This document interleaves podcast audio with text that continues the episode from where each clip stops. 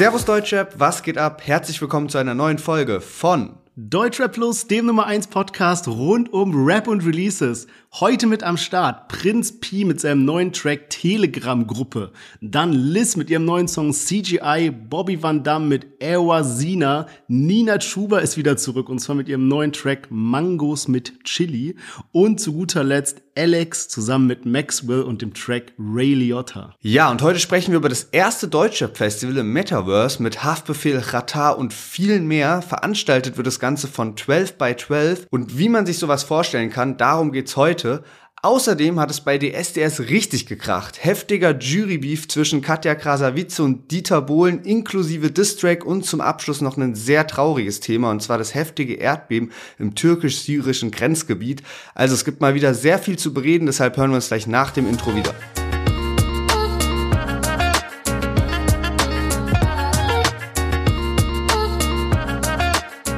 Ja, es ist jetzt soweit. Und zwar sind die ganzen Amused Battles jetzt am Start. Vorletzte Woche war es soweit, da konnte man sein erstes Battle aufstellen und dann werden auch immer eine Woche später die sogenannten Legend Boards veröffentlicht. Also mit den besten Spielern und man kann ja dann auch Preise gewinnen.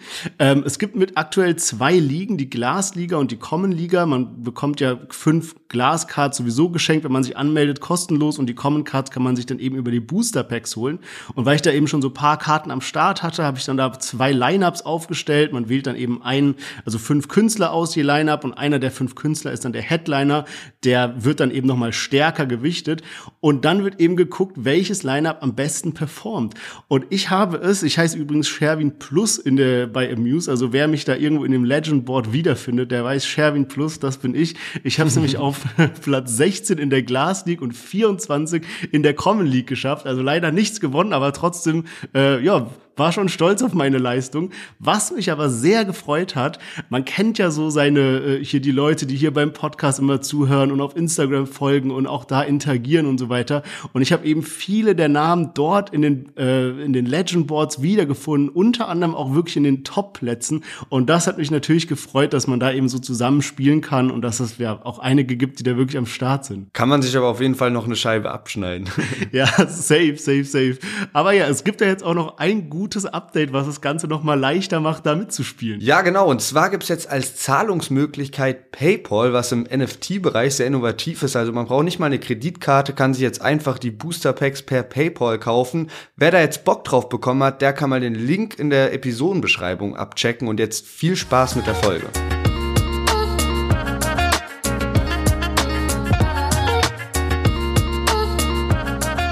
Schön, dass ihr alle eingeschaltet habt. Mein Name ist Lennart, ich bin hier mit Sherwin. Herzlich willkommen zu unserem Deutscher Podcast. Und letzte Woche sind nicht nur die Amuse Battles gestartet, sondern auch das Newcomer Battle auf unserer Instagram-Seite, was ja auch gesponsert ist von Amused und Shure, unseren Partnern. Und äh, ja, wir wollten einfach mal so ein bisschen auch updaten, so was da letzte Woche abging. Wir hatten dann äh, die Viertelfinalbegegnungen. Es gab dann immer Vierer-Battles, jeden Tag ein Battle und es war echt wild, wie viele Leute abgestimmt haben. Also alle Newcomer, die äh, dran teilnehmen an dem Battle, haben so viel Welle gemacht und so. Und die ganzen Fans haben dann eben gewotet und es war wirklich knapp. Also es gab nur ein Battle mit einer eindeutigen Entscheidung. Alle anderen drei waren bis zum Schluss richtig knapp und nur wenige Stimmen haben dann entschieden, wer ins Halbfinale kommt. Ja, Mann. Also ich habe auch echt mitgefiebert und ich fand es auch so cool, dass wir halt mit einem Viertelfinale gestartet haben, wo eben so viele verschiedene Künstler dabei waren. Es war einfach spannend zu sehen, wie facettenreich diese ganze Newcomer-Szene ist. Und jetzt haben sich eben aus diesen vier Vierer-Betteln vier Gewinner rauskristallisiert und die werden jetzt im Halbfinale am Mittwoch gegeneinander antreten. Also es wird zwei Zweier-Battles geben und die Gewinner daraus kommen dann eben ins Finale. Genau, also Mittwoch, Donnerstag unbedingt Halbfinale auf unserer Insta-Page abchecken. Den Sieger, den gibt's da dann sogar bei uns im Podcast mit einem Song, mit einem Kurzinterview dabei. Yes, darauf bin ich auch schon sehr gespannt und genauso gespannt bin ich jetzt erstmal auf das Chart-Update der letzten Woche. Genau, und wir legen direkt mal mit den Single-Charts los. Äh, gab eigentlich äh, nicht viel Turbulenzen in den Top 50, was jetzt so die Neueinstiege aus dem Deutschrap-Bereich angeht. Also eigentlich gar nichts. Auf Platz 61 hat's PA Sports geschafft, Trettmann auf Platz 58 und Loredana auf Platz 53 hat den höchsten Neueinstieg aus dem Deutschrap-Bereich geschafft. Und in den Top 10 gab's dann aber trotzdem ein bisschen Bewegung, besonders an der Chartspitze. Da ist nämlich jetzt Apache und Udo Lindenberg, die ja letzte Woche noch ganz knapp die 1 verpasst haben. Die haben es jetzt diese Woche geschafft, sich vor Miley Cyrus zu schieben. Auf Platz 3 immer noch Ailiva und Mero. Und was mir auch aufgefallen ist, Paschanim und Aka außer Kontrolle ziemlich stark mit einem Street-Song in der zweiten Woche noch auf Platz 9 vertreten. Und auch in den Albumcharts gibt's ein bisschen was Neues. Und zwar hat ja Loredana ihr neues Mixtape rausgehauen. Allerdings nur auf Platz 70 gechartet, gab jetzt aber auch keine Box oder so dazu. Lün hat äh, ihr Album rausgehauen, ist damit auf Platz 14 gechartet und jemand, der jetzt frisch sein Album draußen hat, ist Prinz Pi, nämlich seit Freitag ADHS und passend dazu gab es auch noch mal eine Videoauskopplung und zwar zu dem Track Telegram Gruppe und da hören wir direkt mal rein. Sagt, ich bin kein Nazi, aber was mir noch wichtig ist, ich hatte auch kein Nazi-Vater und auch Opa war bei der Wehrmacht und nicht Waffen-SS. Nichts gegen Juden, aber Rothschild ist schon krass im Geschäft. Der Priester sagt, ihr seid alles Sünder und Sonntag nach der Messe, da fick ich eure Kinder. Sagt er natürlich nicht, aber das macht er halt. Vielleicht kommt er in die Hölle, aber nicht in eine Haftanstalt. Der Betrüger sagt, der Plan, den ich hier habe, ist bombensicher. 8000 Euro netto monatlich. Yes, Prinz Pi mit seinem neuen Track Telegram-Gruppe, hast eben schon erwähnt, sein neues Album ADHS ist jetzt draußen. Und dieser Track hat mich auf jeden Fall aus meinem normalen Release Friday Songs durchhören trotz so ein bisschen rausgezogen, eben weil er diese super prägnanten Lines hat, die man eben schon gehört hat, auch eben so Themen, die ein bisschen nachdenklich machen, alles eben mit so einem gewissen Wortwitz oder so einem gewissen Twist versehen und halt auch so ein Song, den man nicht alle Tage hört. Ja, auf jeden Fall. Also lyrisch macht es echt Spaß und ist auch ein Lied, was ja, was halt einfach Bock macht, das häufiger zu hören, finde ich irgendwie nice. Musikalisch muss ich sagen, holt mich das irgendwie nicht so sehr ab. Ich hab irgendwie so da, seitdem Prinz Pi diesen Track 1995 rausgehauen hat, bin ich so, dass ich gesagt habe, okay, ich will mir unbedingt auch das Album anhören. Hab's jetzt schon so paar Lieder auch mir so rausgesucht, die ich echt gefeiert habe. Telegram-Gruppe, wie gesagt, lyrisch, echt Bombe, macht Bock, das zu hören, weil man halt da immer wieder so neue Sachen entdeckt und sowas. Bloß, ich feiere den Prinz Pi mehr, der auf traurige Lieder, auf traurige Beats rappt. So, das gibt, das ist, finde ich, so für mich das, wo ich so am meisten feier. Und äh, da habe ich auch direkt zwei Liedempfehlungen. Und zwar einmal so das, das Intro vom Album sozusagen. S1, E1, also Staffel 1, Episode 1, so ist der Liedtitel und äh, dann auch nochmal den Track Detox, äh, beides äh, Empfehlungen von mir. Finde ich stark, muss mich aber auch noch weiter in das Album reinhören, aber das war ja auch so ein bisschen mein äh, Neujahrsvorsatz, auch mal den Releases so eine Chance zu geben. Und an der Stelle vielleicht auch, äh, wir haben uns entschieden, dieses Jahr eine neue Kategorie einzuführen und zwar das Album des Monats, was man abstimmen kann und äh, da läuft jetzt gerade auch die Abstimmung zum Album des Monats Januar und im Februar mal schauen, wie da dann Prinz Pi auch performt.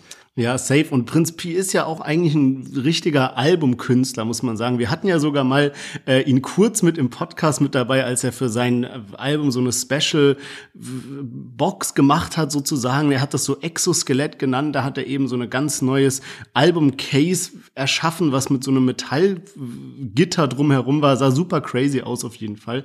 Deswegen, also ich nehme Prinz Pi eben auch als ein Künstler war, der eben am besten so über Alben funktioniert. Muss aber auch sagen, ich habe relativ viel Kritik an dem Album online gelesen. Also, dass es eben viele Leute halt nicht so ganz überzeugt hat, was jetzt die Message davon sein soll. Dass auch, zu, manche haben gesagt, Telegram-Gruppe ist so ein bisschen der Song, der heraussticht und es bei den restlichen Songs nicht so viel Besonderes dabei ist ich bin mal ich muss mir das Album auch noch mal so komplett in Gänze anhören. Ich habe so ein bisschen reingeskippt sozusagen. Natürlich kann man da auch noch kein Fazit ziehen. Ähm, aber ich, es hat mich ein bisschen überrascht, das alles zu lesen, weil ich dachte eigentlich, Prinz Peace jemand, der hat jetzt vielleicht nicht die super Riesen-Community, aber dafür eine sehr starke, die halt einfach so alles feiern, was er macht. Also was ich neulich, ich kann gar nicht mehr genau sagen, unter welchem Lied ich das gesehen habe oder unter welcher Single, aber ich glaube, es war eine zum Album. Da hat jemand drunter kommentiert, ja, klingt schon irgendwie so ganz gut. Also kann das jetzt nicht mehr perfekt zitieren, aber so die Message war so von wegen, ähm, dass man halt einfach auch merkt, dass es Prinz Pi mittlerweile besser geht sozusagen, weil halt die stärksten Lieder immer noch mit Schmerz entstehen und das eben bei früheren Releases vielleicht einfach noch ja den Lebensumständen entsprechend halt ähm, ja krasser irgendwie vorhanden war bei Prinz Pi und äh, jetzt eben nicht mehr. Ich weiß nicht ganz genau, in welcher ähm, ja. Situation, was jetzt so Beziehungen angeht, Prinz Pi sich derzeit befindet, aber so von dem Kommentar konnte man so schließen, so von wegen, ja, damals halt mit Herzschmerz und allem möglichen, was ihn da so betrifft. Ich glaube, er hatte auch eine, eine ganz schlimme Sache irgendwie so, dass die Mutter seiner Tochter da so gestorben ist beim Autounfall, aber ich, ich kann das gerade gar nicht so perfekt wiedergeben, will jetzt nichts Falsches da ähm, äh, ähm, in, in die Welt setzen, aber ähm, ja, das hat man ja auch bei vielen Künstlern, ne? Also einfach dieses so, der, sage ich später auch noch bei einem Lied, so, wenn der Hunger irgendwie noch, noch mehr da ist, sozusagen, das spürt man richtig in der Stimme, dass halt viele Künstler am Anfang der Karriere, da geht's noch um alles irgendwie. Man muss sich irgendwie beweisen und so und man kommt aus dem Track, man hat noch nix und äh, das vergeht halt irgendwann, ne, wenn dann irgendwann so dein, dein, ja, dann das geschafft hast halt. Ja, ist witzig, dass du das ansprichst, weil ich hatte irgendwie so einen ähnlichen Gedanken auch und ich finde, in dem Zusammenhang merkt man auch immer, wie wichtig es ist, dass eben im Deutschrap so ein großer Wechsel stattfindet, dass es immer eine neue Generation gibt, die eben über neue Probleme berichten, die sich wieder hochrappen können, wie du es gerade beschrieben hast. Und eine Person, die da auch perfekt reinpasst, ist Liz. Und Liz haben wir eben heute auch mit im Podcast, und zwar mit ihrem neuen Track CGI. Details, du warst nie dabei. Komm von unten so wie Reis mit Hühnerfleisch. Aber bin ich gerne unten, ich bin lieber high. Kein lila Schein, alles Sunnies. Warum ich's mach? Weil ich kann es. Die ganzen Toddies, meine Buddies. Machst auf Player, doch ich klär die ganzen Haus auf deiner Party. Das ist alles echt, das ist kein Hollywood-Film. Bin kein Sidechip, bin Hauptrolle im Film. Das ist Dry Sift, das ist der Prototypen. Ja, Liz mit CGI und ich muss sagen, hat mich wirklich vom ersten Mal hören richtig gecatcht. Die richtig, richtig geile Hook. Der Beat ist irgendwie auch sehr nice. Erinnert mich tatsächlich damals an Shindy. Der hatte auch so einen ähnlichen Beat. Ich glaube, das war der zu, ähm, ja, äh, NWA, also zum Titeltrack seines Albums damals, äh, NWA, Nie wieder arbeiten, so, da war ja das, das hieß ja damals so. Also, sehr geil gemacht irgendwie, feiere ich richtig. Die Parts für mich fast ein bisschen zu low, aber Hook 10 von 10, wirklich, habe ich krass gefeiert. Ja, ich finde es auf jeden Fall nice, dass Liz dieses Mal so, einen anderen, so eine andere Seite von sich zeigt. Normal rappt sie ja sehr aggressiv und in dem Track eben float sie sehr angenehm und auch bedacht die Worte gewählt und so weiter. Also da zeigt sie auch mal wieder, welche Stile sie alle beherrscht und wie gut sie einfach auch rappen kann. Wir hatten es ja eben schon so angesprochen, auch junge Rapper, die irgendwie krass was zu erzählen haben und so. Und Liz ist ja eigentlich jemand, die, man weiß noch gar nicht so viel. Und jetzt habe ich mir so ein bisschen äh, durchgelesen und sie hat echt auch einen ziemlich heftigen Lebenslauf. Auch krass, dass sie da so offen über alles gesprochen hat in der Vergangenheit. Also sie ist in Frankfurt geboren und irgendwie ihr Vater war dann auch viel im Nachtleben unterwegs, war auch eine Zeit lang im Knast und bei ihr zu Hause lief eben viel Musik von Azad, Moses Pelham, Haftbefehl. Also das, damit ist sie schon sozusagen aufgewachsen. Und sie hatte dann aber auch eine ziemlich harte Zeit, wo sie erst Depressionen hatte, auch Aufenthalt in der geschlossenen Psychiatrie, kam dann so ein bisschen auf die schiefe Bahn, kiffen, dealen, einbrechen, Leute abzielen und so weiter aber hat dann den Bogen geschafft, Abitur gemacht, fing an zu rappen und dann wurde eben Ramo auf sie aufmerksam. Die haben, sind ja auch die ganze Zeit irgendwie connected, Liz und Ramo. Oleg Sesh hat sie dann in ihrem Studio aufnehmen lassen, Flair Manuelsen haben supportet, jetzt hat sie einige Features, auch Chelo und Abdi und so weiter mit Flair, Bass Sultan Hengst und ist jetzt da und man merkt einfach voll, was du eben bei Prinz Pi angesprochen hast. Liz hat Hunger. Und man merkt es so, also man merkt, wie sie immer neue Sachen rausbringt, ihre Fans entertainen will und einfach diese Karriereleiter im Deutschrap jetzt so hochsteppen will. Ja, man, richtig krass, dass sie da bei dem Flair Sultan Hanks Collabo Album so das Intro gesprochen hat. Auch irgendwie eine ganz wilde Connection dann auch wieder. In dem Frankfurter Umfeld ist sie ja voll am Start man muss auch wirklich sagen, so sie steht ja trotzdem voll auf eigenen Beinen. Wenn sie jetzt aber da irgendwie bei Aslax oder sowas gesigned hätte, dann wäre das natürlich so eine nochmal so ein krasserer Sprung auf der Karriereleiter gewesen. Aber so kämpft sie sich alleine hoch, ist auch sehr geil. Und ähm, finde auch so, wir reden ja oft oder wir fantasieren oft so davon, wie geil es eigentlich wäre, mal wieder so ein XXL-Remix zu haben, wie so früher mit, äh, ja, besonders so im Frankfurter Raum war das ja immer so ein Ding, ne? Und da müsste halt, da würde Liz ja auch so gut drauf passen. Also falls da irgendwann mal wieder sowas in die Richtung zustande kommt, ähm, muss, muss sie da safe mit am Start sein. So wie sie es eben auch schon war bei dem äh, Kanaken-Remix von Chelo und Abdi. Aber ja, man wünscht sich ja immer, dass da noch mal einer kommt, wo wirklich alle großen Namen mit am Start sind. Und du hast gerade auch angesprochen, so von wegen, wie interessant so, was sie so im Interview erzählt und so. Und ey, man kann es nur wiederholen. Ich finde es so gut, dass jetzt immer mal wieder Rapper sich auch wieder in ein Interview setzen und halt bisschen darüber sprechen, was so die Vergangenheit ist und so. Wir hatten das ja auch bei Ruhr zum Beispiel neulich erzählt. Die hatten wir ja mit im äh, Podcast dabei mit ihrem Track Wow. Und da hatte sie ja so angedeutet, so ja, sie wurde ähm, von ihrem Vater entführt und so. Und wir meinten noch so, ey, das ist doch mal eine Story, die man im Interview erzählen kann. Und jetzt in der Promo-Phase war sie dann tatsächlich auch in verschiedenen Interviews zu Gast und hat da so das erste Mal mal richtig drüber gesprochen. Wir hatten auch da ein Posting dazu mit Ausschnitten von dem Interview von Deutschrap Ideal und so. Und das geht auch die, die ganze Geschichte 20 Minuten und ist auch wirklich sehr, sehr verrückt einfach, wie sie da über zweieinhalb Jahre von ihrem Vater in Ägypten gehalten wurde und so. Und das macht natürlich auch äh, Artists nochmal nahbarer, so, ne? Also macht bestimmt auch Sinn, wenn man so eine Taktik fährt wie einen Apache, lange keine Interviews geben und dann irgendwann ist halt das Interesse extrem groß und dann kann man mal eine Doku machen und so. Aber ist ja schon irgendwie nice, wenn man auch so ein bisschen gefüttert wird und wertet, finde ich, auch nochmal eine Promophase auf und auch in dem Hinblick, dass halt mittlerweile ja alles nur noch auf diesem so, ja, was wird in der Nacht von Donnerstag auf Freitag released, so, und dann kriegt man manchmal gar nicht mit, dass ein Rapper oder eine Rapperin gerade in der Promophase ist. Aber wenn du halt mal so Interviews machst, dann checkt man ja auch so, ah, okay, da steht vielleicht auch irgendwas an und so. Also finde ich sehr, sehr nice, äh, wenn da, wenn da Künstler so offen sind. Ja, safe. Und es ist ja auch immer krass, also wenn man so öffentlich darüber reden kann. Also wenn ich mir jetzt so diese Sache zum Beispiel von Ruhr überlege oder von Liz auch, was, was hier war mit irgendwie äh, psychiatrischer Anstalt und äh, mit dem Vater und so. Also das sind ja Sachen, wo man auch sich dagegen entscheiden könnte, darüber zu sprechen. Aber wenn man es halt macht, natürlich macht es viele Texte verständlich, es gibt ein vollständigeres Bild von dem Künstler oder der Künstlerin.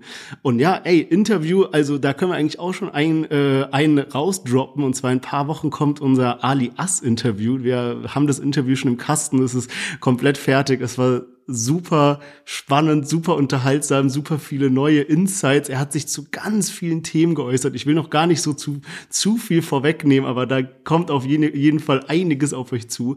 Und ich würde sagen, wir kommen mal zu unserem nächsten Künstler. Wir bleiben in der, ja, etwas newcomerigeren Szene, sage ich mal, und zwar Bobby Van Damme. Der hat nämlich seinen neuen Song released und zwar Ewa Sina. Doch ich such den Exit, denn die Miete war zu hoch, deshalb pack ich Flex mit. Ewa Ewasina, deine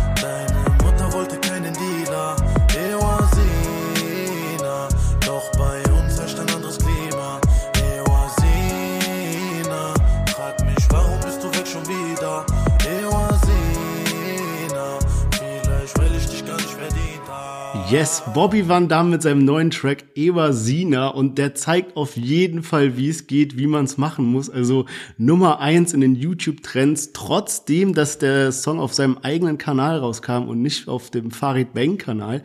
Und ich muss sagen, der Track gefällt mir wirklich gut. Es kann zum Teil daran liegen, es gab mal so einen Song von Adian Buyupi, der hieß Sina, also nur eben ohne das Ewa dabei. Und den habe ich auch krass abgefeiert. War natürlich so ein bisschen so eine poppigere Nummer, aber war auch ein sehr geiles Teil. Der wurde auch bei uns gedreht, da so Heidelberg-Emmertsgrund. Und äh, hat mir einfach gut gefallen. Und der geht wirklich in eine sehr ähnliche Richtung so vom Refrain rein. Aber ja, Bobby Van Damme wirklich, der reißt hier ein Ding nach dem anderen ab.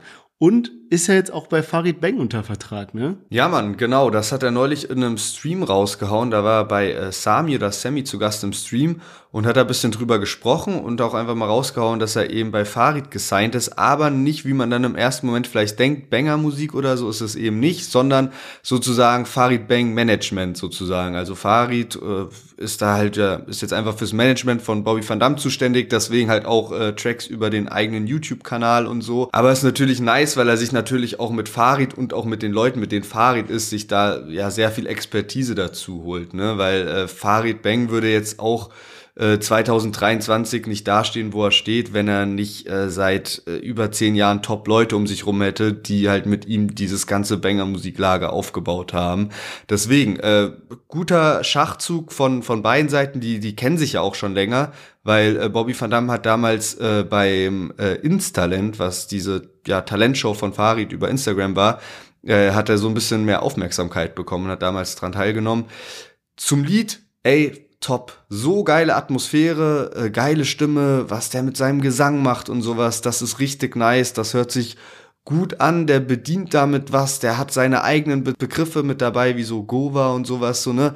Das ist so, man sieht das in den Kommentaren bei der Community, die springen darauf an, äh, das, das brauchst du auch irgendwie als Künstler mit oder das, das liefert dir eben so paar Vorteile und ich finde, ähm, eine Zeit lang hatten das Rapper eben sehr extrem, ne, dass da so ein Capital Bra eben so sein Bratan, Bra und sowas mit drin hatte oder Haftbefehl eben mit so Aslax, Chabo und sowas und in den letzten Jahren ist eben alles, ja, nicht mehr ganz so krass eben immer von so Insider-Wörtern und so geprägt gewesen. Ähm, deswegen ist das äh, immer hilfreich irgendwie, weil das dir so ein, ja, so ein eigenes Merkmal gibt. Ja, und apropos Wörter, er hat da auch ein Wort mit eingebaut, was mir auch auf jeden Fall einen sehr niceen Flashback gegeben hat. Und zwar rappt er in einer Line irgendwie Probleme, die du nicht kennst, meine Block Marbell, vermisst den Geruch von deinem Montalé. Und äh, Montalé oder Montal, ich weiß nicht, wie man es ausspricht. Auf jeden Fall hatten wir vor ganz langer Zeit, so in den Anfängen von unserem Podcast, wo noch so gar keine Community oder irgendwas am Start war, hatten wir mal einen Künstler mit dabei und der hat eben auch so, so Montal oder Montalé gedroppt und das ist eben so ein Parfüm.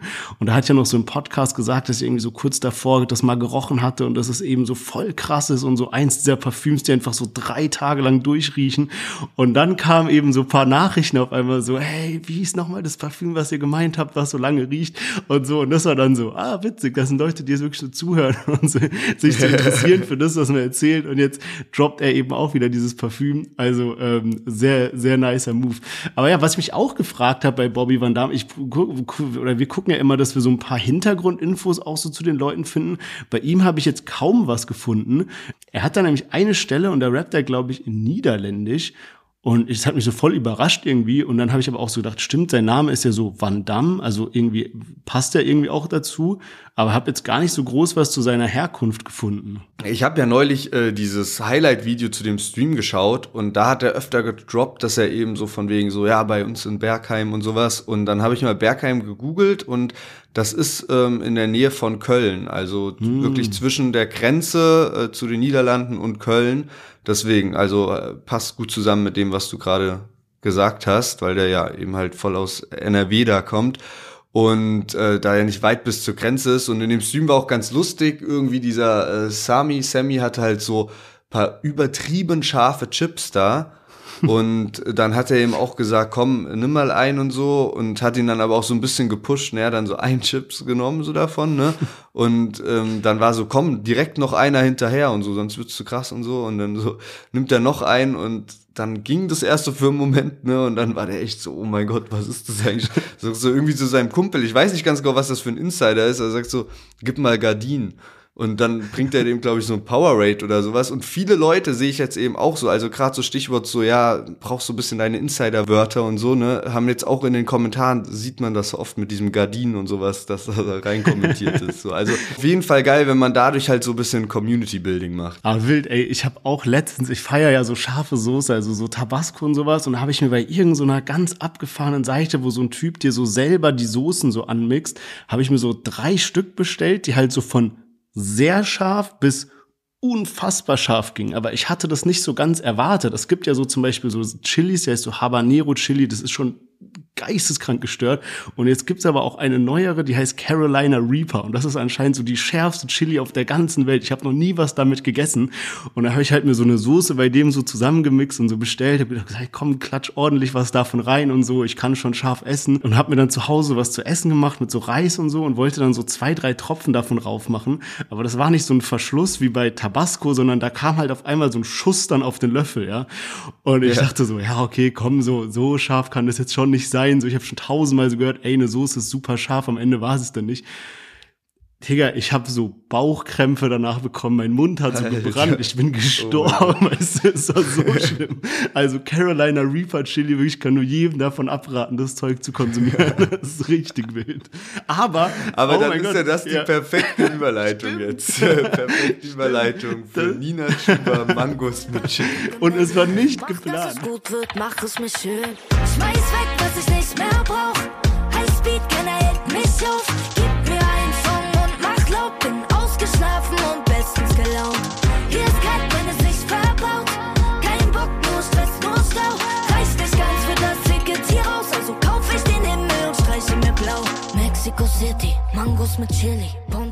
Ja, Nina Chuba mit neuer Single Mangos mit Chili. Sie ist ja gerade auch in der Promophase zu ihrem Album Glas, was demnächst rauskommt. Und äh, wir hatten letzte Woche schon ein bisschen über sie geredet, weil sie auf dem Trettmann-Album als Feature drauf ist.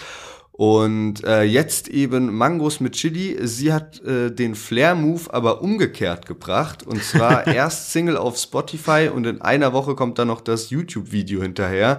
Bei Flair war es ja wirklich so, da hat man letzte Woche ein bisschen drüber gesprochen, äh, was, was da so die Taktik dahinter ist, es eben erst auf YouTube und dann auf Spotify zu bringen. Ähm, ich finde, so rum macht das schon ein bisschen mehr Sinn, wobei ich auch immer noch denke, dass es irgendwie am geilsten ist, wenn du das dann doch zeitgleich irgendwie raushaust. Äh, Lied geht auf Spotify auf jeden Fall schon mal gut ab, also äh, am ersten Tag, in den ersten 24 Stunden 700.000 Streams, äh, ziemlich stark und äh, ich habe mir es angehört und war natürlich, weil es kein Video gab, auch gar nicht auf YouTube unterwegs und dachte so, Alter, was ist das für ein krasser Peter Fox-Vibe? Und dann war ich jetzt doch noch mal auf YouTube bei der Audioversion und äh, direkt Top-Kommentar gesehen, äh, ja, äh, auch irgendwie so äh, Peter Fox Connection und sowas ja. habe ich gesehen. Habe ich bisschen gegoogelt und sowas. Da gab so viele äh, Beiträge zu diesem Lied jetzt, so von wegen so, ja, ja, Nina Chuba mit Seed-Feature muss auf jeden Fall kommen. Nina Chuba tritt in die Fußstapfen von Peter Fox, ja, irgendwie sowas in die Richtung. Und äh, ja, man, also das hat ja einen heftigen Vibe, so durch diese ja, bisschen, bisschen leichten Reggae-Elemente in dem Lied. Also durch so viele Elemente, finde ich, ne? Also auch wie sie so manche Sachen so betont, also oder einfach was sie so genau, sagt, gibt mir so genau. voll diese Vibes mit so Haus am See oder sowas. Oder alles ja, textlich, Neue. textlich ja. auch. So viele Zeilen, wo ich denke, das hat so bisschen diesen, de, den Vibe, den mir Peter Fox gibt und den mir sonst niemand gibt. Ja. Also sehr geil. Und auch dieses, was man eben gehört hat, das quasi nach dem melodischen Refrain kommt dann so ein dumpfer Bass und darauf rappt sie so abgehackte Sätze irgendwie. Also das ist so ein hundertprozentiges Peter Fox-Element irgendwie. Aber ich muss sagen, es passt mega gut. Also es kommt überhaupt nicht jetzt so auf so unnötig geklaut rüber oder so, sondern es passt so richtig gut zu Nina Schuber. Ja, Mann, also 100 Prozent. Ich habe, glaube ich, auch mal in einem Interview mit äh, Aria oder sowas, hat sie auch mal drüber gesprochen, ähm, dass, dass sie den halt auch äh, feiert und so. Deswegen ist da bestimmt auch bisschen Inspo mit dabei.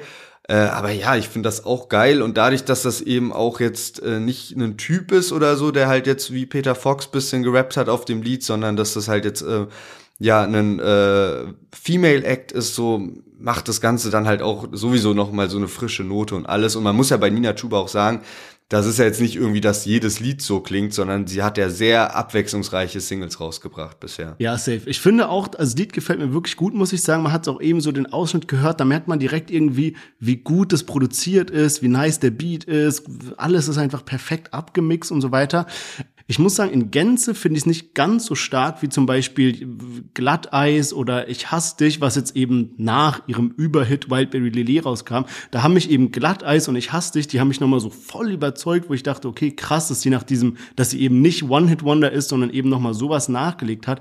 Dieser Song ist auf keinen Fall schlecht, aber ich habe so von dem kurzen Trailer, Teaser, whatever, hatte ich so ein bisschen mehr erwartet trotzdem auf jeden Fall hörbar. Ich muss vielleicht noch so ein bisschen warm damit werden.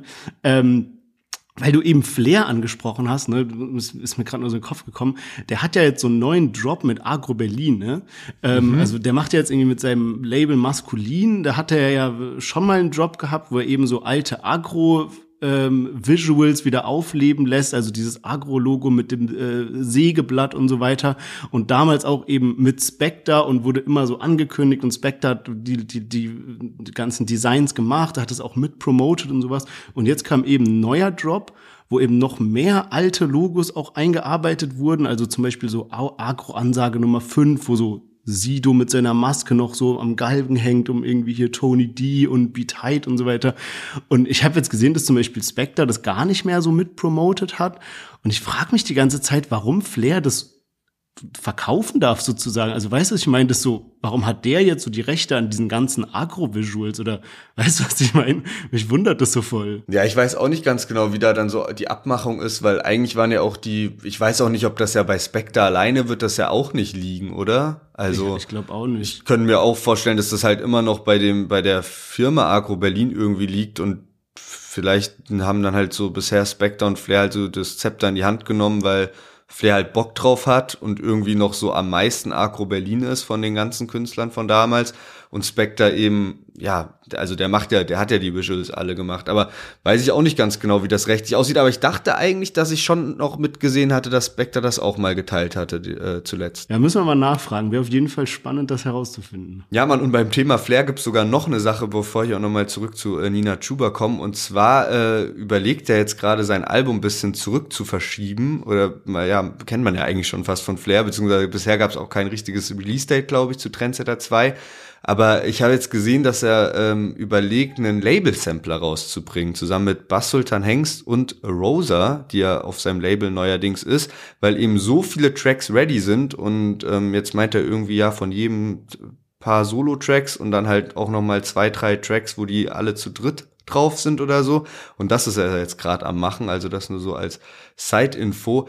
Aber äh, Nina Chuba hast du gesagt, so von wegen, äh, letztes Jahr im Sommer hat man sich dann gefragt, okay, ist das jetzt One-Hit-Wonder oder nicht? Und ich finde, sie hat jetzt echt mittlerweile halt so, ich hasse dich, Glatteis, das sind Dinger, die sind, äh, glaub, jetzt noch in den Charts. Gerade Glatteis äh, fand ich mega, mega stark. Fieber ist ja auch noch zwischendrin rausgekommen. Mhm. Und jetzt Mangos mit Chili wieder so eine andere Facette. Ähm, auf dem Album habe ich jetzt auch schon die Tracklist gesehen. Ich bin mir aber nicht ganz sicher, ob das so ganz offiziell ist und ob wirklich jedes Feature da schon geleakt ist oder nicht.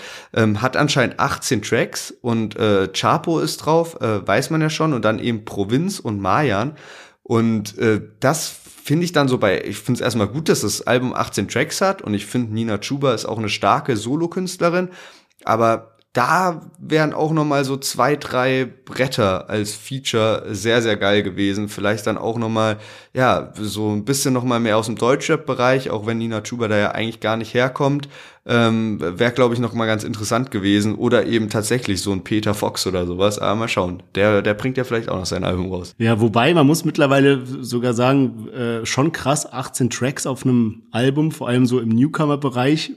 Da gibt's auch welche, die irgendwie gefühlt mit der Hälfte ein Album oder eine EP droppen. Ja, also ja. Ähm, wer weiß, was uns da noch alles so zu erwarten hat. Ich meine, bei Nina Chuba ist ja auch bekannt, die hat schon ein sehr professionelles und großes Team hinter sich, die da eben auch bei verschiedensten Sachen mit mitwirken. Und ich meine, im Endeffekt kommen dann halt irgendwie nice Tracks bei rum. Also wer weiß, was da noch so für Bretter drauf sind. Ja, und ich hatte neulich auch so, wurde mir auf Insta vorgeschlagen, so ein Ausschnitt aus so einem Interview, wo sie halt sehr offen auch darüber gesprochen hat, wie das überhaupt ist, wenn du halt so plötzlich von einem Tag auf den anderen den Erfolg hast, von dem man immer träumt, wenn man mit der ganzen Sache anfängt. Und dann kommt das so von einem auf den anderen Tag. Und äh, sie meinte auch, wie wild das einfach war, so die letzten Wochen und Monate und dass sie das auch gar nicht so realisieren kann. Und äh, so deswegen, die Albumplanung war wahrscheinlich auch schon, schon ziemlich weit fortgeschritten einfach und schon ziemlich viele Tracks auch im Kasten, so dass dann wahrscheinlich das nächste Album danach dann auch nochmal extrem starbelastet sein wird weil sich jetzt eben so langsam so viele Möglichkeiten ergeben einfach so, ne? Aber ja, Nina Chuba wird dann am Freitag auf jeden Fall noch passend dazu das Video raushauen. In der Story sah es so aus, oder sie war auf jeden Fall in Warschau für einen Videodreh. Ich weiß jetzt nicht ganz genau für den Track. Wird man dann sehen. Wir kommen aber gleich mal zu dem letzten Track für heute. Davor gerne einmal auf Folgen klicken, da wo ihr uns gerade zuhört. Und zum Abschluss haben wir Alex und Maxwell dabei mit ihrer Single Ray Liotta. Bau vor meinem Kusch, kauf Autos und Schmuck, seh genau wie du guckst. Ah, ah, alle Weiber sagen, Maxwell ist Film. Baby kommt ins Bett, nicht für Netflix und chillen. Kommen wir zur Sache, wetten's dreckig und wild. Trinken Wodka aus der Flasche, dazu Sex auf paar Pillen, Nigga. Jetzt nach oben wie ein Helikopter. Immer nur auf Drogen wie ein 80s Rockstar. Lass sie reden, lass sie haten, ich bin immer noch da. Kleine Narbe in der Fresse, so wie Ray. Yes, Alex zusammen mit Maxwell Ray Liotta. Ich find's irgendwie so krass, wie Alex seinen Style geändert hat wenn man so zurückdenkt damals auf Jam Beats und da wurde einfach nur so runtergerappt und jetzt mit so voll den melodischen Ohrwurm Hooks irgendwie. Also wir hatten ihn mit dabei mit seinem Track auf Clouds und der ist bei mir echt bis heute noch so in meiner Rotation drin. Also der hat so einen wilden Ohrwurmfaktor und hier auch einfach wieder Ray Liotta. Ich es ist so voll klar, das ist jetzt nicht so ein Track, der so die Welt verändern wird oder sowas, aber ich finde es trotzdem krass, wie einfach so Künstler, die eigentlich schon seit so langer Zeit da sind und eigentlich so voll ihren Erfolg mit ihrem alten Style immer noch so ausschlachten könnten, trotzdem so sich probieren neu zu erfinden, neue Wege zu gehen, die äh, Fans neu abzuholen und so weiter. Und mir persönlich gefällt es wirklich sehr, sehr gut, der neue Stil. Ja, okay, krass. Äh, sehr spannend, was du sagst, weil bei mir ist es halt irgendwie nicht so, mich holen die Lieder gerade nicht so ab, die er so rausbringt. Obwohl ich sie jetzt nicht mal schlecht finde oder sowas, aber ich glaube, mich spricht's einfach nicht so an. Ich kann gar nicht mal so genau beschreiben, äh, woran das so liegt und hab dann auch so irgendwie ganz gemischte Gefühle, wie das Ganze so wahrgenommen wird. Ich hab manchmal so das Gefühl, dadurch, dass das jetzt so das dritte Alex Solo-Album innerhalb von zwei Jahren ist, dass so die Nachfrage nicht ganz so groß ist, sondern viele vielleicht auch jetzt mit einem Alex Collabo Album oder sowas wieder mehr anfangen könnten, damit eben Abwechslung da ist.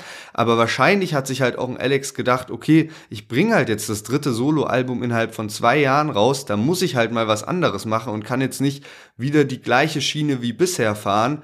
Wobei es da ja bestimmt auch solche Tracks in die Richtung gibt und auch schon rausgekommen sind, die ein bisschen mehr in die Fresse gehen. Aber deswegen sich halt auch weiterentwickeln wollte und mal so paar entspannte Lieder auch raushauen wollte und ja einfach ganz verschiedene Dinge ausprobieren.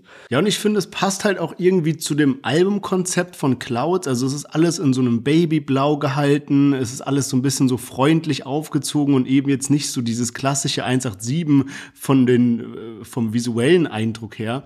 Der hatte ja jetzt auch mit seiner Box irgendwie Schwierigkeiten. Da gab es ja so Lieferprobleme bei LX, auch bei Edosaya und so weiter. Aber jetzt soll die Box am 17. Februar ausgeliefert werden. 44,90 kostet die ganze, äh, kostet das Ganze. sind super viele Sachen drin, unter anderem so ein Beanie, also so eine Mütze, dann irgendwie so ein, so ein Crusher, um Gras klein zu machen und tausend andere Sachen, die eben so zum, ähm, ja, so Kifferbedarf, sag ich mal, irgendwie dazugehören. Ähm, aber neben neben dem verlost er eben auch noch 15 Plätze für ein Meet and Greet. Also wer sich da die äh, Bock hat auf die Box, da gibt's dann eben noch so 14, äh, 15 Plätze zu gewinnen, um ihn zu treffen. Jetzt hast du eben auch schon angesprochen, so Features und äh, spannende Features und so. Das ist allerdings leider nicht der Fall auf dem neuen Album Clouds von Alex. Ich habe mal so die Featureliste durchgeguckt und wenn man mal so die 187 Straßenbande wegnimmt, dann bleibt noch Ahmad Armin zusammen mit Raf Kamura auf einem Track, die ja eigentlich auch so 187 Dunstkreis sind. Und dann gibt's nur noch einen externen Künstler und zwar Silver. Ja, und das Lied ist schon draußen. Ja. Aber bin, ich bin tatsächlich mal auf das Lied mit Raff gespannt, weil äh, so, okay, Ahmad Armin ist jetzt noch dabei, aber Alex und Raff so zu zweit nur habe ich, weiß ich gar nicht, ob es das bisher schon gab. Ja, stimmt, ja. Und ich meine, klar, es sind ja auch große Namen, also könnte schon irgendwie, könnte schon was krasses werden. Ja, man, nochmal zum Songtitel. Ray Liotta äh, ist ein äh, Schauspieler, ist letztes Jahr äh, tatsächlich verstorben, der ist einfach nicht mehr aufgewacht. Aber äh, ich kenne ihn zum Beispiel aus dem Mafia-Film Goodfellas und habe dann auch mal geschaut, was der sonst so gemacht hat. Und da fand ich das ganz witzig zu sehen, ähm, dass der in ein paar Folgen bei Family Guy und bei SpongeBob äh, als Sprecher äh, tätig war. Also wirklich nur in ganz wenigen, aber äh, fand ich irgendwie krass zu lesen. Ja, dann kann ich schon mal vielleicht noch mal einen kleinen Teaser rausgeben für Ali Ass Interview. Der hat nämlich auch bei einigen Filmen und so weiter mitgespielt, was ich überhaupt nicht auf dem Schirm hatte und was auf jeden Fall übel Wild, überraschend ja. war. Ja, auch so Sachen, die jetzt auf Netflix sind und so. Also wird, wird geil, wird geil, wird geil. Aber ja, kommen wir mal wieder zurück zu Alex Maxwell beziehungsweise der 187 Straßenbande. Und man wird einfach immer wieder überrascht von den, äh, von den Jungs. Jetzt soll nämlich bald High und Hungrig 3 rauskommen. Und was eben daran so das Spannende ist, also High und Hungrig natürlich äh, hier Jizzes ähm, Bones äh, Collabo-Album. Und das Spannende ist, es scheint so, als hätten die ein komplettes Album inklusive Material für die Promophase vor Jizzes Haftantritt aufgenommen. Wir haben ja jetzt schon vor paar Wochen darüber gesprochen, dass da irgendwelche Stories rauskamen, als äh, der Track Yam Yam rauskam. Und man wusste nicht genau, ist Jizzes jetzt im Knast oder nicht, weil Bones die ganze Zeit Sachen gepostet hat, wo Jizzes eben zu sehen war, aber dann gab es eben so kleine Hinweise wie irgendwie die Uhrzeit auf dem Tacho vom Auto und so, wo man, wo man dann gecheckt hat, okay, nee, das muss alles schon vorab aufgenommen worden sein. Und ich dachte irgendwie, okay, das ist jetzt bald vorbei und dann löst er das Ganze auf ist aber nicht so. Er postet die ganze Zeit weitere Sachen. Zum Beispiel wurden jetzt eben so High und Hungrig äh, Merchandise und sowas angeteasert, wie Jesus das trägt in der Story von Bones. Und wer weiß, also wenn er das wirklich durchzieht, dann wäre das auf jeden Fall übel der Geniestreich. Ja, Mann, also wäre krass. Ich bin mir jetzt nicht ganz sicher, ob das dann wirklich während äh, der, der Knastzeit dann rauskommt, aber wäre natürlich heftig, wenn irgendwie halt Jesus dann im September aus dem Gefängnis entlassen wird und dann direkt die erste Single oder sowas kommt. Oder vielleicht, wenn er jetzt, im Moment ist ja immer so die ganze Zeit, ja, diese wahrscheinlich vorher aufgenommenen Stories von Bones, zumindest vermutet das der Großteil, aber wenn vielleicht Jesus dann wirklich mal Freigang hat oder sowas wie eben damals Alex irgendwie, dass man da dann ein mhm. Video dreht und alles, wäre schon heftig. Aber mich hat das auch total überrascht, als dann neulich eben schon High und Hungrig 3 Merchandise am Start ist und da eben Jesus mit einem Pullover in Mörderburger-Küche äh, steht und da irgendwie, weiß ich nicht, Zwiebeln schneidet oder Burger anbrennt, äh, anbratet. Apropos Mör Mörderburger, wenn du es gerade ansprichst. Ich hatte mal, ähm, als äh, halt klar wurde, okay, okay, Bones hat da seinen eigenen Burgerladen und so weiter, habe ich mir mal so angeschaut und der hat irgendwie jetzt nicht so die besten Bewertungen bei, ähm, bei Google oder Google Maps halt, da hat er glaube ich irgendwie 3,9 oder sowas. Hab dann aber letztens ähm, verschiedene TikToks so in meinen Feed gespielt bekommen, wo Leute eben zu Mörderburger gegangen sind und die Sachen dort gegessen haben. Und es sah so krass abgefahren aus. Vor allem sind die Produkte halt nicht so ganz 0815. Also der hat irgendwie so einen Smash Burger. Das ist so sein, sein Hauptprodukt. Soweit ich weiß, ist ein Smash Burger, glaube ich, so ein Burger, wo halt das Patty so zerdrückt wird und dann so ein bisschen knuspriger ist. Aber was ich dann da eben gesehen hatte, der hat dann so Grilled Cheese Sandwich, wo eben so haufenweise Käse rauskommt und das wird zusammen mit einem ähm, Kartoffel Brei serviert, wo irgendwie so ähm, Bratensoße drin ist. Also keine Ahnung, so voll das abgefahrene Essen, irgendwie so Kartoffel, äh, Kartoffelpüree mit Bratensoße, aber sieht auch so anders lecker aus, muss man sagen, wenn man Hunger hat und das dann in so einem Video irgendwie sieht. Also äh. schon abgefahren, was er sich da ausgedacht hat. Bestimmt so ein bisschen von Amerika halt auch inspiriert. Safe, safe. Der war ja auch in LA und so. Aber ja, man, ich muss schon sagen, so am liebsten würde ich manchmal Bones stumm stellen in der Story, weil ich immer so Bock auf Burger bekomme, wenn ich das so sehe. Und hier in Italien ist natürlich Burger essen jetzt nicht so das Ding, sondern halt vielmehr so Pizza, Pasta und sowas. Äh, deswegen, ey, also freue mich auf jeden Fall, wenn wir beide mal unser eigene Experience in Hamburg dann machen ja. und ähm, dann mal schauen, was äh, Mörderburger so kann. Aber Bones ist natürlich viele andere Sachen auch am machen. Sein Album soll ja auch dieses Jahr dann erscheinen, Gameboy, das wurde ja auch schon lange angekündigt und so. Und außerdem, vielleicht sogar diese Nacht schon, also Bones hat das bisschen angeteasert, so soll eine äh, Palm aus Plastik-Doku erscheinen. Produziert ist das Ganze von Bank. Die haben auch äh, die Haftbefehl-Videos zu seinem letzten Album gedreht zum Beispiel. Und äh, ja, Doku sieht natürlich vielversprechend aus. Hätte eigentlich gedacht, dass das jetzt noch viel länger dauert, bis das rauskommt. Mal gucken, ob das jetzt diese Woche irgendwann erscheint oder nicht. Ähm, ist aber auch ja, natürlich geil für jeden Fan. Bones und Raff machen ja jetzt eh nicht äh, so viele Interviews und so. Deswegen wird das, glaube ich, echt äh, eine nice Sache. Ja, vor allem, also was mich so ein bisschen verwundert hat, war, äh, es kam, also Bones hatte so einen kurzen Trailer dazu in seine Story gepostet und dann hat Raff das repostet und hat dazu geschrieben, bald im Kino. Also hat mich ein bisschen verwundert, weil es sah auch vom Trailer her aus wie halt eine Doku, jetzt nicht wie so ein Kinofilm. Keine Ahnung, vielleicht ist es wieder so ein Move wie äh, UFO 361 da mal gebracht hat, wo irgendwie jeder ja, dachte, ja. dass jetzt ein äh, Kinofilm rauskommt und dann war es halt irgendwie ein Musikvideo.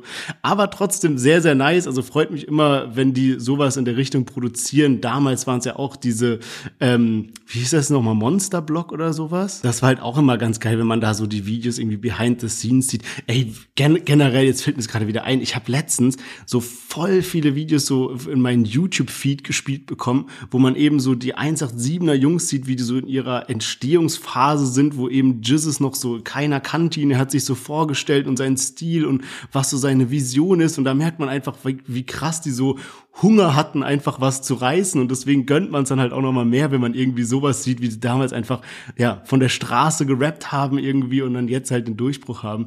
Also sehr, sehr geil. Bin auf jeden Fall hyped auf High und Hungrig, bin hyped auf die Doku, bin auch ehrlicherweise hyped auf äh, Alex und Klaus. Also es wird nicht langweilig in dem Camp. Und ich würde sagen, wir kommen mal zu einem kurzen Fazit, bevor wir mit den Themen weitermachen.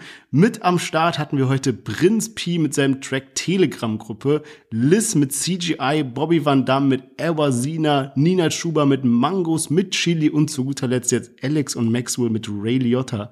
Was ist dein Favorit diese Woche? Boah, schwierig. Also so ein Lied, was ich jetzt schon irgendwie mehr als äh, fünfmal gehört habe, gab es tatsächlich dieses Wochenende gar nicht.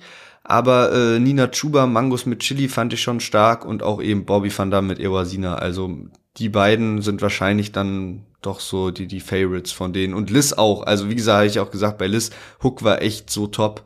Ähm, fand ich nice. Bei den Parts hat mir da so ein bisschen was gefehlt. Wie sieht's bei dir aus? Ja, safe. Also ich hatte auch äh, Prinz P häufiger gehört, weil der Track halt eben so spannende Parts hat, die man sich gerne nochmal geben will. Aber muss auch sagen, beim Rest ist es bei mir so gemischt. Also nichts Schlechtes dabei, nichts Gutes dabei. Habt ihr alle mehrmals gehört, aber jetzt auch nicht so einen übelsten Lieblingstrack rausgehört. Trotzdem sehr, sehr nice Woche. Und damit kommen wir schon zu unserem ersten Thema der Woche, und zwar dem ersten Deutschrap Metaverse Konzert. Und das ist eine echte Weltpremiere, muss man sagen. Sowas gab es davor in dem Umfang noch nicht. Und jeder, der den Podcast schon ein bisschen länger verfolgt, der weiß ja, dass wir immer bei diesen ganzen äh, neuen und innovativen Themen rund um den Deutschrap immer am Start sind. Dementsprechend haben wir eben auch die Deutschrap Block Party, so heißt das Ganze, nämlich von 12 by 12, äh, gespannt mitverfolgt und sind dann auch so nach und nach mit denen in Kontakt Kontakt gekommen und es freut uns richtig, euch ankündigen zu dürfen, dass wir mit 12 by 12 und eben auch mit der Deutschrap Block Party eine neue Kooperation am Start haben. Für euch bedeutet das natürlich weitere Infos folgen, dass es spannende Sachen auch zu gewinnen geben wird und ja, freut mich einfach, dass wir jetzt gleich darüber sprechen können, was ist denn überhaupt ein Metaverse-Konzert? Wie sieht sowas aus und was macht man dabei? Ja, und bevor wir darüber sprechen, muss man auf jeden Fall auch nochmal erwähnen, wie, wie krass eigentlich das Line-Up ist, dafür, dass das jetzt das erste Deutschrap Metaverse Festival ist.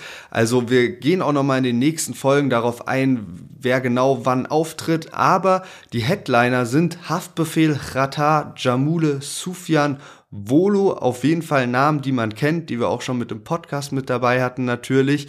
Und was ich mich so gefragt habe und was ich sehr spannend finde, wie das dann in der Umsetzung sein wird, ist, wie man eben so teilnimmt. Weil das ja nicht so sein wird, man schaut da, sitzt dann einfach so vor seinem Laptop und guckt irgendwie nur zu, sondern man ist dann so ein Avatar quasi, der sich eben dann in der Welt bewegt und man kann dann auch mit anderen Festivalbesuchern connecten. Genau, also man hat dann da so sein Avatar und kann eben durch dieses Metaverse durchlaufen. Man kann auch verschiedene Sachen machen. Man kann, also es gibt verschiedene Tanzmoves. Man kann untereinander chatten. Man kann zum Beispiel an die Bar gehen und sich verschiedene virtuelle Drinks holen, die verschiedene Wirkungen haben und so weiter.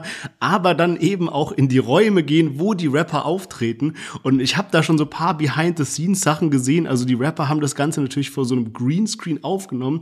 Aber wenn man dann im Metaverse ist, steht dann da wirklich der Rapper vor einem und rappt da und man läuft eben rum wie auf einem kompletten Festival. Ich habe mir halt auch so gedacht, okay, ja, wird das jetzt irgendwie die Festivals ersetzen? Nein, aber das ist ja auch gar nicht die Intention dahinter, sondern eher diese ganze Musikexperience nochmal so zu erweitern. Das heißt, wenn, keine Ahnung, du bist jetzt in Italien, ich bin in Berlin, wir haben uns lange nicht gesehen, also jetzt abgesehen von vorletzter Woche sozusagen, aber ansonsten hätte man sagen können, ja komm, dann lass uns doch da so mieten. Du holst dir diese Tickets, die kosten 10 Euro für einen Tag oder 18 Euro für zwei Tage. Das ist ein Zwei-Tages-Festival. Und dann kannst du eben gemeinsam im Metaverse rumlaufen. Du hast deine Kopfhörer auf, das heißt, du hast ein krasses Klangerlebnis und du hast dein Avatar, mit dem du eben von Halle zu Halle gehen kannst, kannst dich austauschen, chatten und so weiter. Und ich glaube, es ist irgendwie auch eine ganz coole Sache, so vom Sofa aus mit seinen Freunden bisschen gemeinsame Zeit zu verbringen. Ja, und ich hoffe natürlich, dass man da dann auch gemeinsames Moshpits oder sowas starten kann, damit man da Aber nee, ich habe mir dann auch so ein bisschen gedacht, äh, dass äh, keine Ahnung, es gibt ja auch viele Leute, die äh, mögen irgendwie nicht so große Menschenmassen oder so. Oder man muss ja auch sagen, wenn man jetzt auf so einem Festival unterwegs ist, dann äh, sind da halt auch viele betrunkene Leute und so am Start. Und ich glaube, da ist sowas eigentlich auch ganz geil, so als Event sozusagen. Ja. Ne? Also, dass du einfach das halt so von zu Hause miterleben kannst. Ja, safe. Ich habe auch schon so ein paar äh, Videos gesehen, so Kurzausschnitte, Bilder und so weiter. Und es ist echt krass animiert. Sieht halt einfach auch sehr ästhetisch aus. Bisschen so dieses Computerspielcharakter. Du läufst halt einfach da rum, wie gesagt, Bars, dann ist da irgend so ein, so ein Wasserfall, der darunter fließt. Super schöne Welt animiert. Und dazwischen dann halt die Rapper, die dann da ihre Auftritte haben.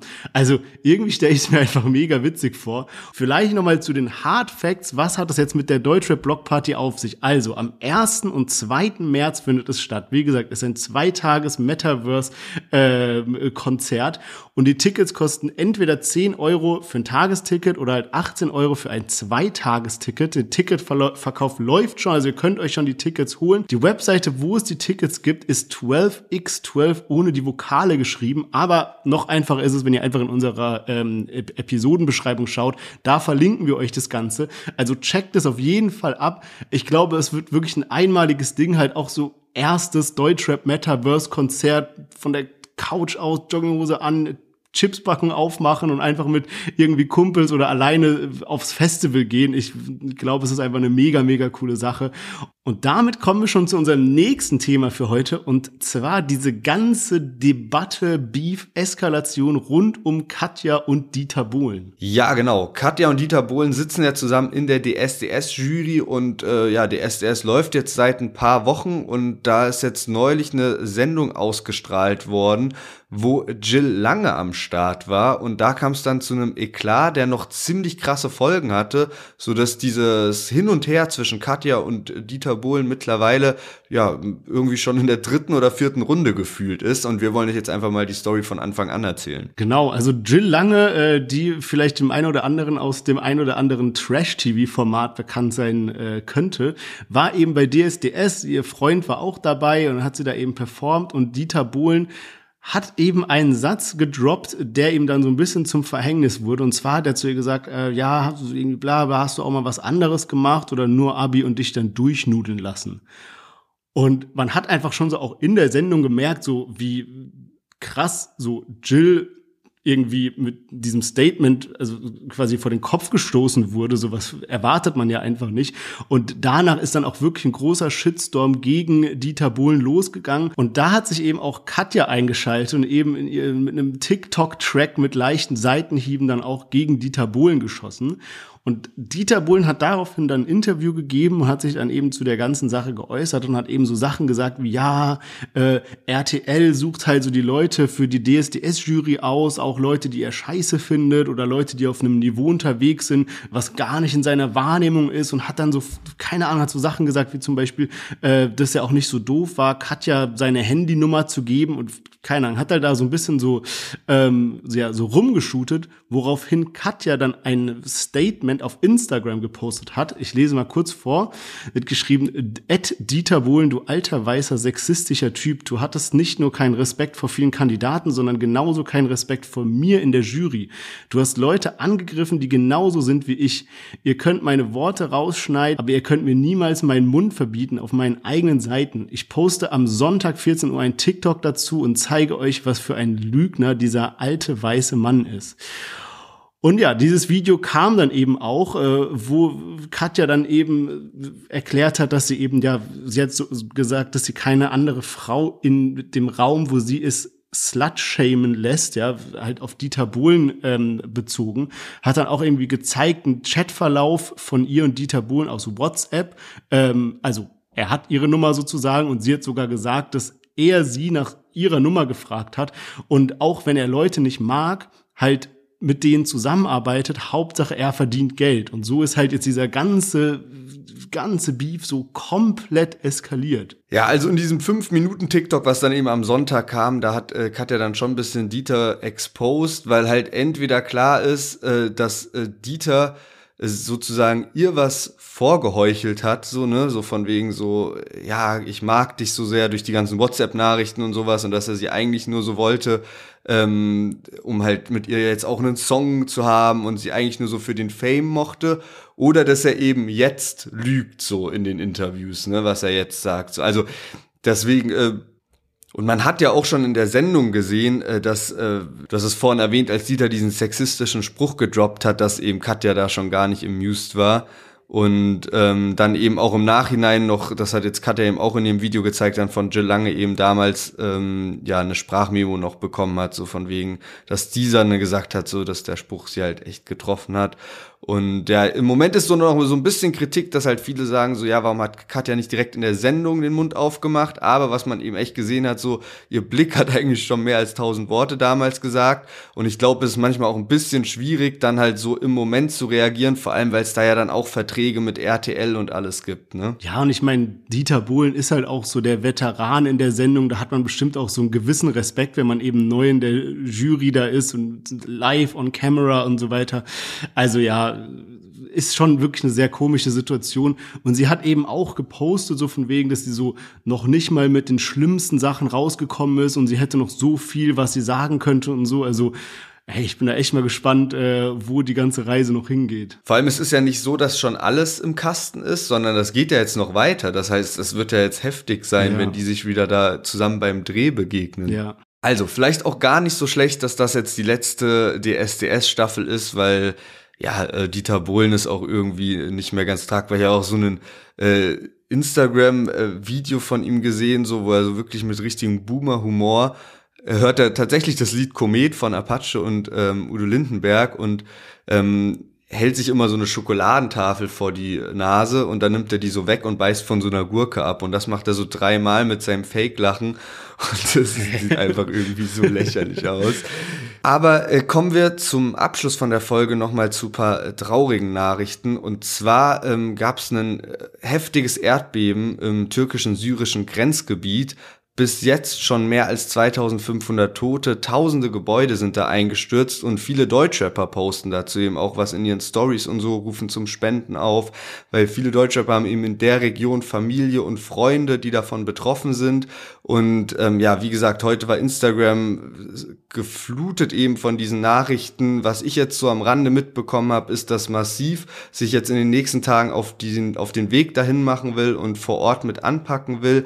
Casey Rebel hat Video gezeigt, wie das Haus, was er eigentlich mal für seinen Vater gebaut hatte, ähm, beschädigt ist. Und auch der TikToker Firat ähm, hat das Erdbeben anscheinend live miterlebt und äh, meint, der hat noch nie so was Schlimmes erlebt und noch nie so eine schlimme Erfahrung gemacht. Ähm, ja, also echt sehr, sehr heftig, was da gerade abgeht. Ja, und man muss halt auch bedenken, es ist Winter, das heißt, da sind jetzt so viele Leute, auch ältere Leute, Leute, die ja vielleicht einfach an sich schon nicht so viel Geld haben und dann sind die ganzen Häuser eingestürzt. Das heißt, es wird bestimmt auch noch richtig schlimme Folgen haben. Also wir wünschen auf jeden Fall jedem, der dort Familie, Angehörige hat, äh, ganz viel Kraft und wir werden auch hier in der Episodenbeschreibung einen Link hinterlegen zu, wo man eben spenden kann fürs Deutsche Rote Kreuz. Ähm, die haben da eben ein Spendenkonto eröffnet, wo sie eben dann dort vor Ort Hilfe leisten werden.